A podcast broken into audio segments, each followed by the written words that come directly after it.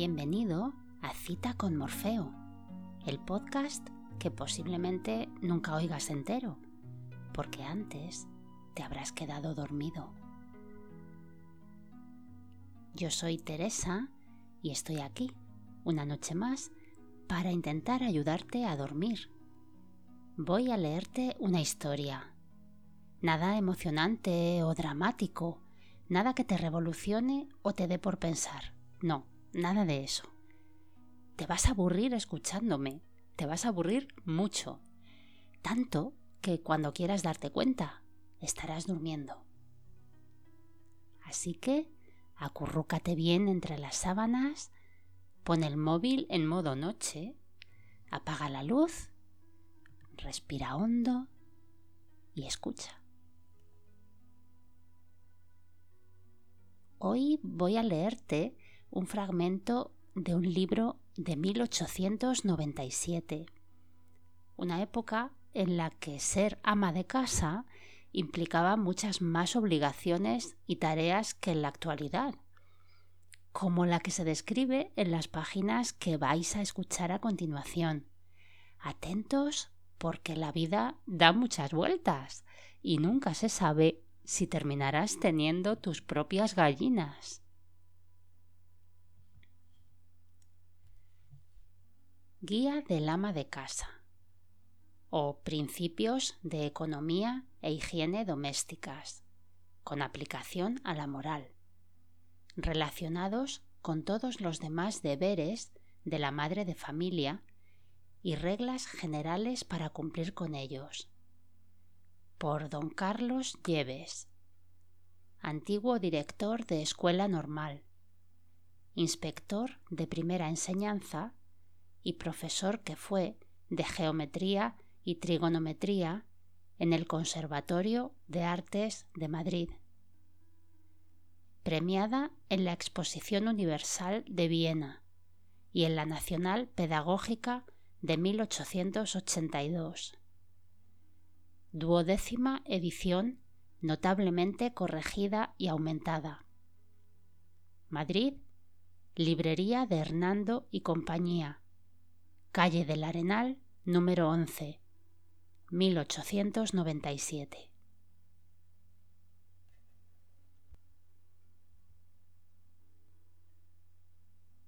Cría de gallinas y palomas.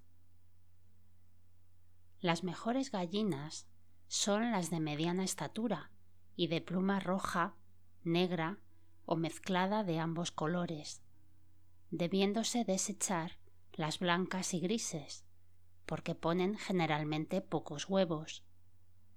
Tampoco son buenas las que tienen espolones. La cabeza de la gallina ha de ser grande, su cresta roja y colgante, el ojo vivo y las patas azuladas. Las gallinas jóvenes dan más huevos que las viejas, así como éstas son preferibles para cloecas. 2. El gallo ha de ser grande, del mismo color que hemos recomendado para la gallina, de cuello levantado, patas prolongadas, pierna gruesa, buenas uñas y espolones, cresta recta y encarnada, y pluma abundante. Para cada doce gallinas se necesita un gallo. 3. Las gallinas, para estar bien, han de vivir solas, no asociadas a otros animales y especialmente a otras aves, porque no disfrutan en sus comidas el sosiego conveniente. Están y se crían bien en mayor parte de parajes donde puedan disfrutar de luz y ventilación y en que pueda atenderse a su limpieza. Pero debe procurarse, en cuanto sea posible, que uno de los lados del gallinero mire al oriente y el otro al mediodía, cubriendo con enrejados las ventanas para evitar que por ellas penetren animales que perjudiquen a las gallinas. Las paredes han de estar enlucidas y embaldosado el suelo. Deben colocarse travesaños de madera donde las gallinas se acomoden bien para dormir y canastillas con paja a una regular elevación. Deben cerrarse las ventanas al anochecer y abrirlas muy temprano. Adjunto al gallinero debe haber un patio o corral bien ventilado y bañado por el sol, y no expuesto a la humedad. En uno o dos de sus ángulos échese arena para que se revuelquen las gallinas y libren del piojuelo, y ha de haber siempre en él agua limpia en abundancia. Por fin se ha de cuidar mucho de que así el gallinero como el corral estén constantemente muy limpios. 4. Para la empolladura de huevos ha de esperarse la ocasión oportuna, que es cuando la gallina se hace cloeca, lo cual se conoce en que adquiere un sonido especial en el canto, después de haber estado poniendo diariamente y aún dos veces al día. La gallina, para ser buena cloeca, ha de tener más de dos años y no ser inquieta, sino de carácter tranquilo y apacible. Se la debe acomodar en un paraje separado del gallinero, silencioso y oscuro, poniéndola en una canastilla con paja y con los huevos que cómodamente pueda cubrir, que son, por regla general, de 15 a 25. Debe ponérsele la comida inmediata a la cesta, a fin de que pueda alimentarse sin moverse. Los pollos empiezan a salir entre los 18 y los 21 días de colocados para empollar, debiéndose auxiliar a los que no pueden romper el tegumento levantándole con un alfiler, pero cuidando mucho no herir al polluelo. Se conoce que de un huevo no saldrá pollo cuando mirando al trasluz a los ocho o diez días de puesto a empollar, no se distingue un punto negro en su extremo más abultado. Estos huevos se deben quitar del cesto cuanto antes. Luego que salgan todos los pollos, se ponen con la madre en otra canasta más espaciosa, y después de pasadas cuarenta y ocho horas desde su salida del huevo, se les alimenta con una pasta hecha con los huevos inútiles de la nidada, si no huelen mal, y miga de pan, mezclado todo en un mortero. En el intermedio de una comida a otra se les puede dar miga de pan o trigo y arroz quebrantados, pudiéndoselos fiar a los quince días al cuidado exclusivo de la madre, procurándoles desperdicios de trigo, mijo y maíz quebrantado. Los huevos para incubar han de ser gruesos y frescos, no debiendo tener más de tres semanas, y se han de elegir redondeados cuando se quieren obtener pollas y puntiagudos cuando se desean pollos. 5. El alimento principal de la gallina ha de consistir en salvado amasado con agua caliente, a cuya mezcla se pueden añadir los despojos de la cocina. También se les da desperdicios de cereales y comen con mucho gusto la pasta de harina de cebada a medio cocer. Si se quiere obtener mayor número de huevos del que dan ordinariamente, se les suministran semillas de girasol. También se activa la postura de huevos, dando a las gallinas gusanos, alimento que apetecen mucho y comen con predilección. A este efecto se preparan gusaneras, abriendo un hoyo en el suelo de media vara de profundidad y proporcionado al número de gallinas, en cuyo fondo se echa un palmo de paja próximamente, la cual se cubre con estiércol y sobre esto se pone tierra. Échese luego encima sangre de vaca, carnero o cualquier otro animal, mezclándola con orujos de uva, avena, salvado y tripas de reses, todo lo cual se cubre con una capa de paja y otra de espinos, si se quiere evitar que a la gusanera acudan otras aves. A poco tiempo de hallarse esta dispuesta, se produce un número considerable de gusanos y otros insectos, los cuales se sacan con una pala o azadón y se echan en un rincón del gallinero para que acudan las gallinas a comerlos. Este alimento se suministra por la mañana, procurando no darle en demasía. 6. Puede considerarse como complemento del gallinero la cría de capones, cuya castración debe efectuarse en la primavera o en el otoño, y nunca en el rigor del verano. Los capones se ceban, bien en el corral y gallinero, suministrándoles alimento más escogido y abundante que a las gallinas, o bien, y esto es preferible, en recipientes o cajones situados en parajes oscuros, donde vivan sin moverse, y de los cuales sólo puedan sacar la cabeza y pescuezo, disponiéndolos de modo que sea fácil la limpieza, de que nunca se debe prescindir.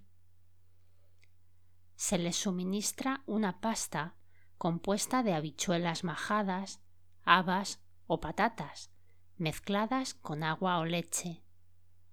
También se les puede dar bolas de harina de mijo, de cebada o de avena.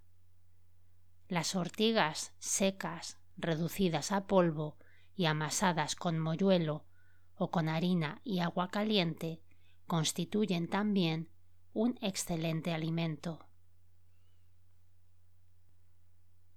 7. La crianza de pavos requiere idénticos cuidados que la de gallinas, con las diferencias que vamos a anotar. Para cada pavo se necesitan siete hembras. Se conoce que la pava está clueca en que permanece en el nido después de haber puesto, por espacio de media hora próximamente.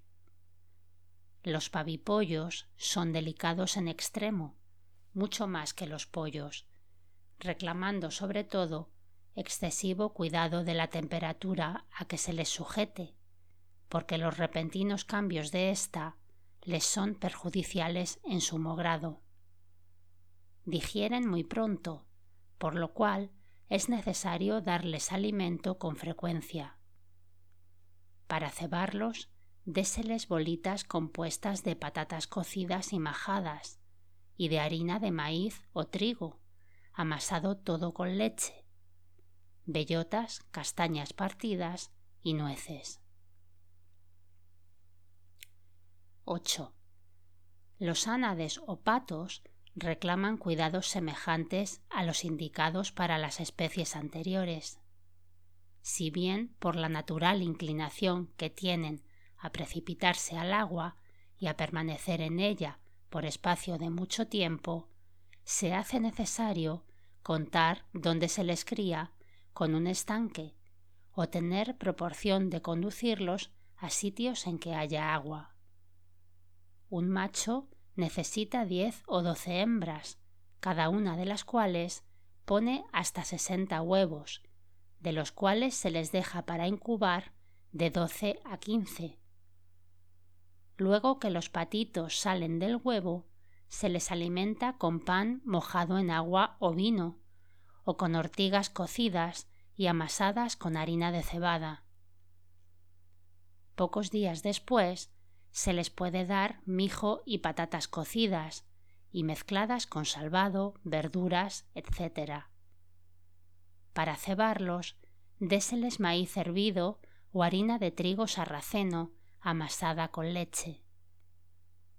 Se conoce que han llegado a la mayor gordura posible cuando extienden la cola en forma de abanico.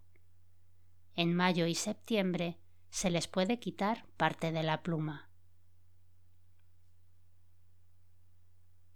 9. La cría de palomas produce también grande utilidad, y sobre todo en las poblaciones rurales o en aquellos puntos en que es posible darles suelta para que se proporcionen alimento por sí mismas. El palomar debe mirar al mediodía y tener en la ventana o ventanas por donde salgan las palomas una tabla sostenida en dos palos salientes para que aquellas descansen a su regreso o se apoyen a la salida para tomar vuelo.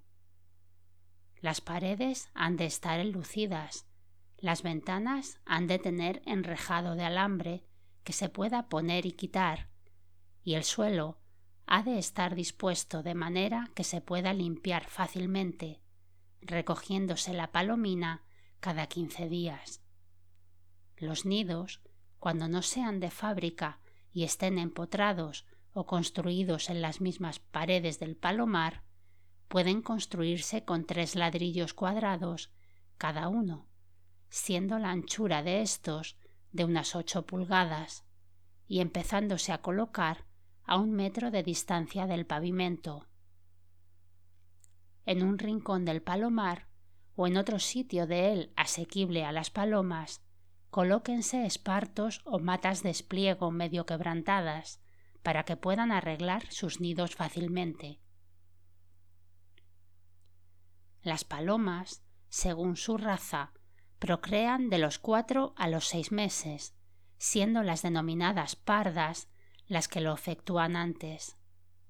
La hembra se distingue en sus piernas más finas, en que tiene la cabeza más pequeña y en que son sus plumas más delgadas y estrechas que las de los machos. También se distingue el macho de la hembra por el examen de los dos huesos puntiagudos que se extienden hasta el ano, pues las puntas de dichos huesos se hallan casi unidas en los machos y están separadas en las hembras. Las palomas viven en pares, y así que la hembra se haya fecundada, hace el nido para depositar los dos huevos que constituyen su postura. Dura la incubación quince días próximamente en primavera y veintiuno en el otoño e invierno, en cuyo trabajo alternan el macho y la hembra. Salidos del huevo los pequeñitos, los alimentan sus padres primeramente por medio de una masa que preparan en sus buches y después suministrándoles los mismos alimentos de que disponen ellos. Pasados doce días después del nacimiento de los polluelos, se hallan otra vez los padres en disposición de fecundar. El alimento ordinario de las palomas es la algarroba, dándoseles también maíz, abón o cañamones, y siéndoles de gran provecho el granillo de uvas separado del orujo. Debe dárseles de comer tres veces al día, y se les ha de poner el agua en bebederos barnizados, dispuestos de manera que sólo introduzcan la cabeza en ellos, para evitar que se mojen lo que perjudica mucho a las crías y sobre todo a los huevos.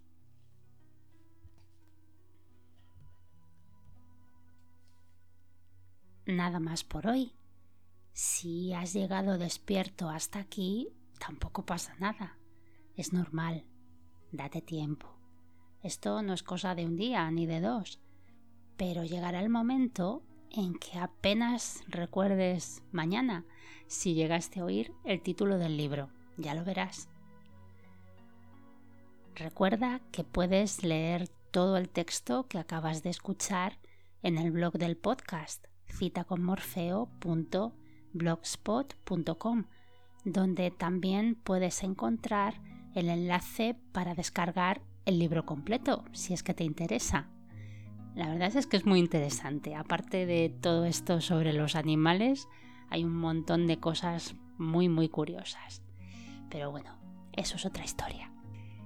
Para cualquier comentario, sugerencia, estoy por Twitter e Instagram en arroba cita con Morfeo. Ahora, ya sabes, a dormir. Dulces sueños.